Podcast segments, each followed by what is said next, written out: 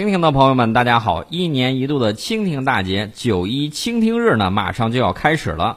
八月三十一号开始到九月四号，在此期间，我在蜻蜓上所有的付费节目，尤其是今年的战略忽悠局第二季，通通打五折。昨天晚上的时候，我们看到这个网上特别重磅的这个新闻和消息，大家应该都有所耳闻了。在这儿呢，我们不多讲，我只是说一下啊，他为什么会这么做。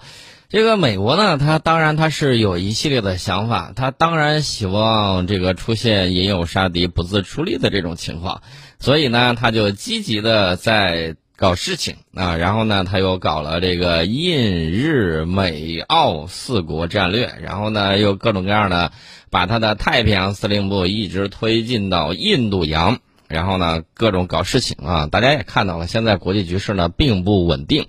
呃，各个国家呢，这个纷纷的有一系列这种动作。我们当然是希望大家都保持定力，然后呢，合作抗疫，共同的去促进世界经济的恢复和发展。但是，往往有人老喜欢干什么呢？自己内部矛盾搞不定，他老喜欢祸水外引。那这个事情呢，就导致了这个世界的风险在急剧的增加。其实呢，我想说一下的，就是这个美国坑盟友啊，历来如此，而且呢，坑的时候是绝不留情。大家不说别的，我就指一个和平时期的一个例子给大家说说看啊。比如说，为了这个军售，美国连盟友都坑，不买不买就制裁你啊。这种事情干的比较多，美国有不少盟友曾遭到美国对外军售和装备研发的坑害，而美国政府和美国军火商。明知道武器装备有问题还要出口，比如说在合作之中搞猫腻，比如说用二手旧货充数，呃，你要是真不买的话，不好意思，人家就揪着你耳朵大声喊：“你买还是不买？不买我就揍你。”那这个里头，我们给大家举这么几个例子啊。第一个，我们先说这个日美合造的这个战机，日本算他铁杆盟友了吧？日本伤不起啊！哎呀，这个跟他合作开发武器的时候，过程之中吃了太多的亏。有一位参与过战机合作研发的日方设计师，就曾经写了一本书，专门揭露双方合作的真相。呃，哪个战斗机呢？F 二。这个 F 二战斗机呢，是二十世纪九十年代美国和日本联合制造的。这个 F 二呢，其实就是稍微怎么说呢？稍微大一点的这个 F 十六的日本版。那么美日联合研制 F 二的历史教训证明，美国人根本就靠不住。F 二战斗机首席设计师神田国一在首席师呃首席设计师揭开 F 二战斗机的研发真相一书之中呢，对美国的一系列恶劣行径呢进行过批评。同时，美方在研发的时候，不仅不对日本公开美国的技术机密，还汲取了日本的独家技术。也就是说，日本有一些这个技术上的这个优势，美国联合研发的时候一看，哟，这东西不错，我没有，你有，拿来吧。啊，这个就直接拿走了，而且还不给钱。更让日本感到愤怒的是，美国看到日方存在一些研发上的错误，他不吭气儿啊，这个笑而不语。嗯，你做的不错，然后呢就光夸人家，人家呢真的一闷头闷着头往那边走，错了他也不指出啊，不及时指出。所以在整个研发过程之中，美国基本上没有起太多的作用，反而在不断的拖后腿。人家是有任务的。你不是要独立自主研发 F 二呢？不行，我就让这个项目我是拦不住的。但是呢，我是能拖多久就拖多久。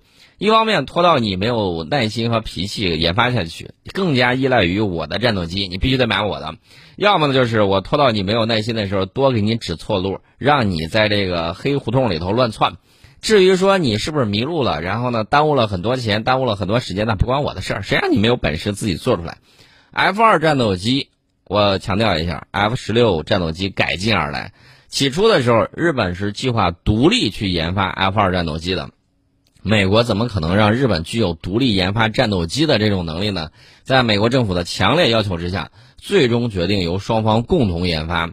二零零七年、二零一九年，F 二战斗机在日本都发生过坠机事故，是不是胎里头带的？这个我不好说啊，只能说这个里头的这个问题比较大。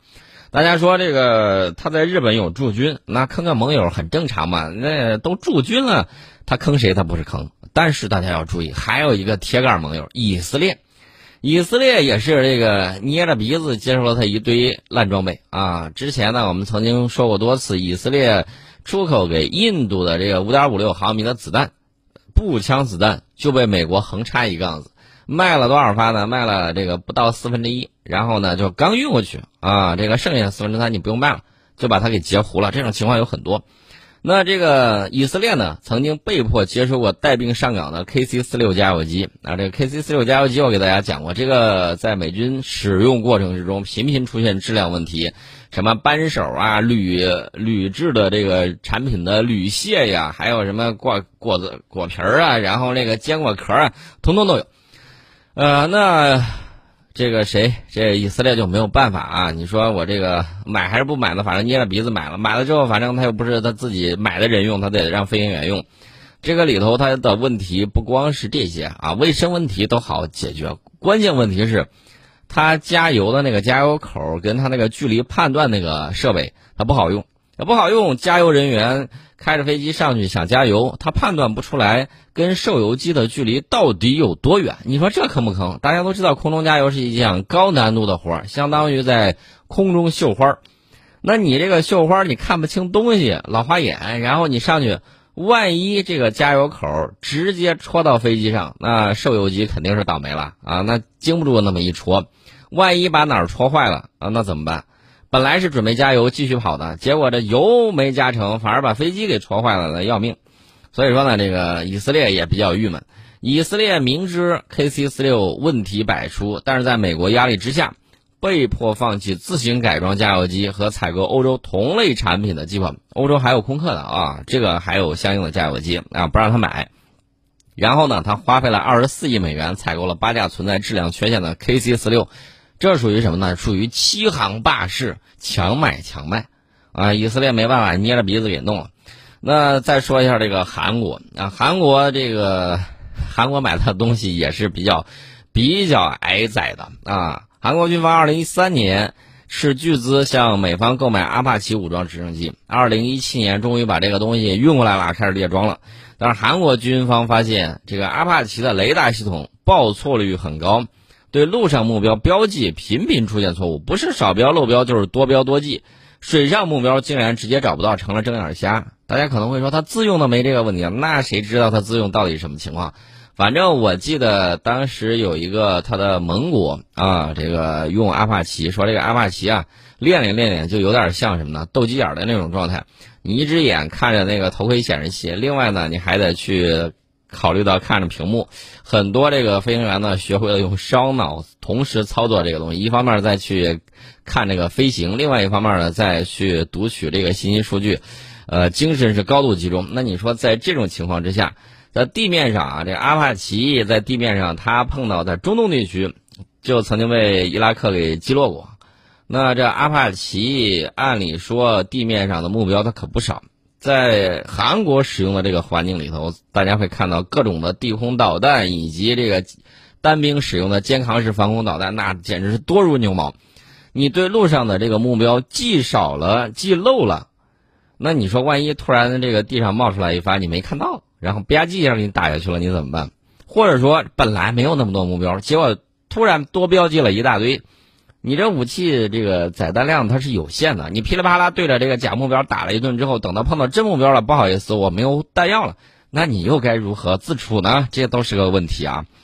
这是他的这个阿帕奇武装直升机，呃，乌克兰呢命呃就比较背了啊，乌克兰确确实实点儿比较背，这不是买这个悍马车吗？悍马车质量不过关，呃，轮胎呢你看了这个有图片，轮胎直接运过去就是瘪的啊，用的是老旧轮胎。说这个是装甲车，结果这个门窗连铝合金的它都不是，是塑料的，啊，这这不是糊弄人吗？这个门窗它用塑料的，直接往上一装，啊，连玻璃防弹玻璃都给省了。你说这到底有有多坑钱啊？这种假冒伪劣产品居然还能卖得出去？二零一八年，美呃这个乌克兰军事设计局透露说，美国出售给乌克兰的标枪反坦克导弹，实际上都是超过使用寿命的过期货。已经出了保质保质期了，啊！乌克兰军演射击的时候，这个导弹压根儿就启动不了。呃，你说他如果在战场上看着对方的这个钢铁洪流过来，他噌摁了一下电钮，没出去，急了再摁一下又没出去，还急再摁一下，不好意思，对方的反坦克炮已经打过来了，那你怎么办呢？如何自处啊？这是个大问题啊！而且土耳其呢，这个土耳其我觉得在这个事儿上做的还是比较漂亮的。美国施压说你不能弄 F 三十五啊，你呃你要弄 F 三十五，你必须放弃购买俄罗斯的 S 四百。关键时刻大家不要忘了，叙利亚战场之上正打得如火如荼的时候，美国的那几个爱国者导弹营说啊，我回去检修升级换代了，拜拜了您呢，走了，跑了，把这个天空完全敞开了。土耳其之前想买中国的红旗九，也被北约叫停。啊，这是美国坑队友就如此之坑，那过去在战场上就更多了，还跟魔鬼做交易。我说为什么呢？跟魔鬼做交易呢？还记得那个日军那个臭名昭著那个七三幺部队吧？他为了接收这个实验数据，人对战俘对人的这个实验数据，他就轻轻的把这个一些魔鬼就放过了。而且后来呢，他们的两届总统，一个是克林顿总统，还有一个是奥巴马总统。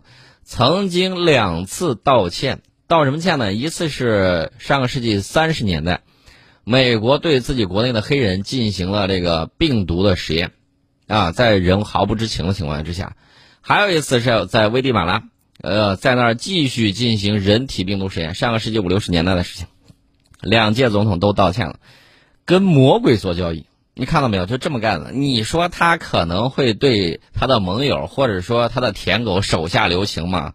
用完就扔。我给大家多次举过例子：李承晚、吴廷艳、萨达姆。萨达姆可当年可是布什的座上宾，卡扎菲啊！你再看那个周围这一圈的啊，还有那个刷卡什为零啊，各种各样的情况，用完就扔，那就是这个样子的一个状态。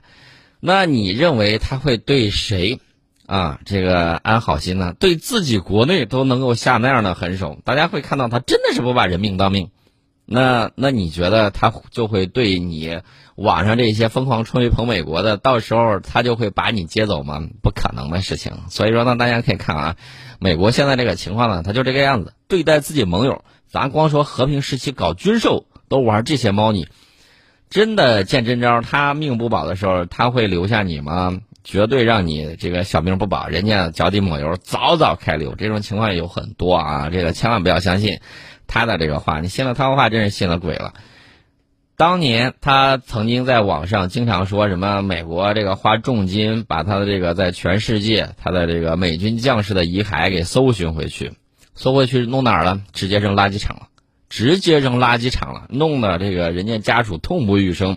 这事儿就黑不提白不提就过去了啊！不是一个人，不是两个人，不是一百人，不是两百人，是几千人，啊，就干这种事情。那你想想，他对待自己国家军人的遗骸，他都这个样子，他能对你好吗？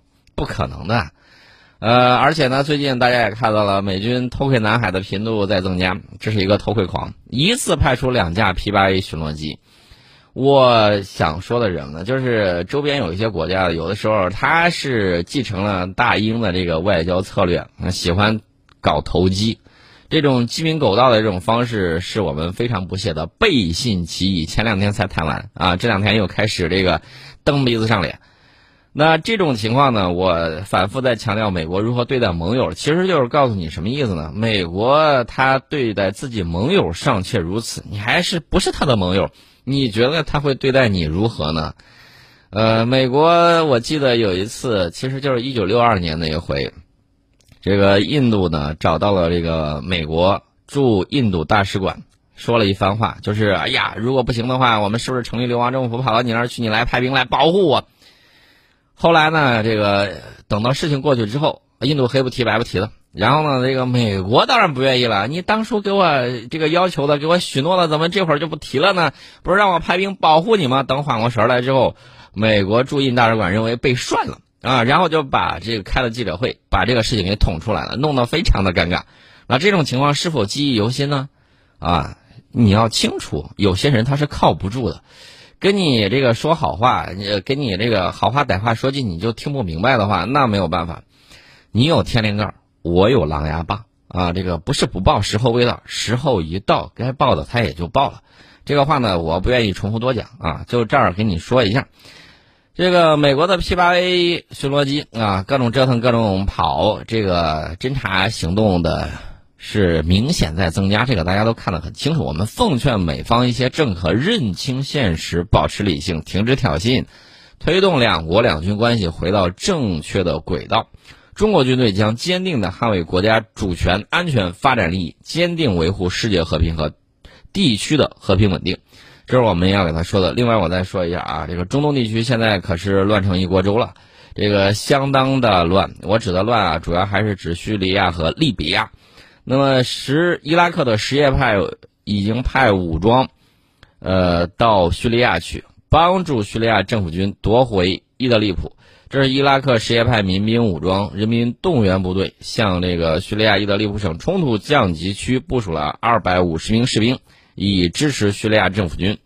那么这些伊拉克民兵呢，在上周啊，在上周从这个叙利亚的阿布卡马尔镇进去，然后在代尔祖尔以北的亲伊朗武装营地短暂停留。然后这些伊拉克民兵和大概两百名亲伊朗武装人员呢，乘坐这个大巴抵达了前线。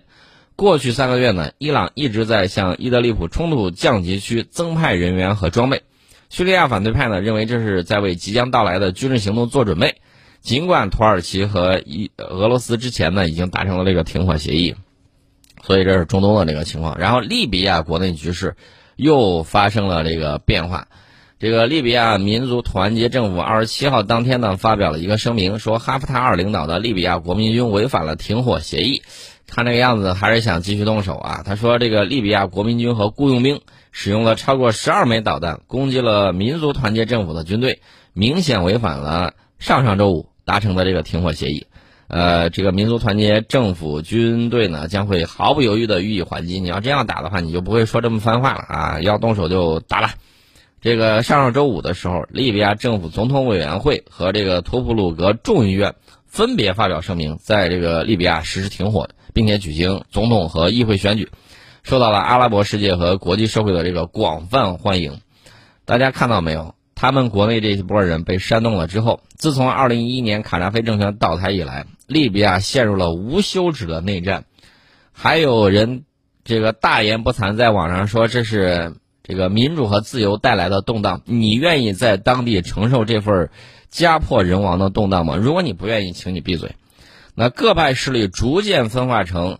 以迪里波里为总部的利比亚民族团结政府和东部的由哈夫塔尔领导的国民军，土耳其、埃及、阿联酋等国也介入了利比亚国内冲突，这是一方面。另外一方面呢，我再说一下这个土耳其，土耳其的这个情况，土耳其最近在干什么呢？在跟这个希腊争夺这个东地中海啊这个疆域的这个问题，这个海区到底归谁？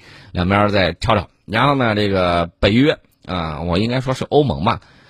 欧盟里面，法国说：“我派两艘护卫舰支持希腊，啊，这是法国的表态。”那么德国的说：“这个时候是时候欧盟团结起来支持希腊了，啊，这个大家也都看到了啊，这个情况。大家可能会问：当年呢，谁把土耳其领进北约的？美国战略需要，因为当时苏联还在，所以把土耳其拉进了北约。古巴导弹危机的这个导火索就是美国在土耳其部署了针对苏联的这个弹道导弹。”然后呢，这个苏联啊就围魏救赵。你既然在土耳其这儿部署，我就在古巴部署。古巴导弹危机就是这么来的。那么，古巴导弹危机僵持不下的这个时候，那个时候和今年也一样，有人搞投机啊，觉得这个两大阵营在那儿 PK，然后呢，我是不是趁机偷鸡摸狗来这个摸一把？结果呢，一板砖给他拍回去了啊，打得他。没办法，最后拍了这个神剧，甚至他有一些人就跑啊，跑到了这个美国驻印度大使馆，在那喊呢，说那个是不是派兵保护我们一下，云云啊，这个成为一个笑料。那在今天呢，他依然想这个火为人火中取栗，但是现在这个火呢是三昧真火啊，就不怕烧了你的这个爪子吗？啊，这是相关的这个情况，我们简单给大家说一下。所以说呢，这个一系列的情况，大家一定要读懂这个近现代国际关系史的这种变动。这个样子的话呢，你才能够了解为什么它会有这样的情况，前因是什么，后果是什么。我们都给大家简单的给大家说明一下。我们先进一下半点的广告，广告之后我们跟大家接着聊。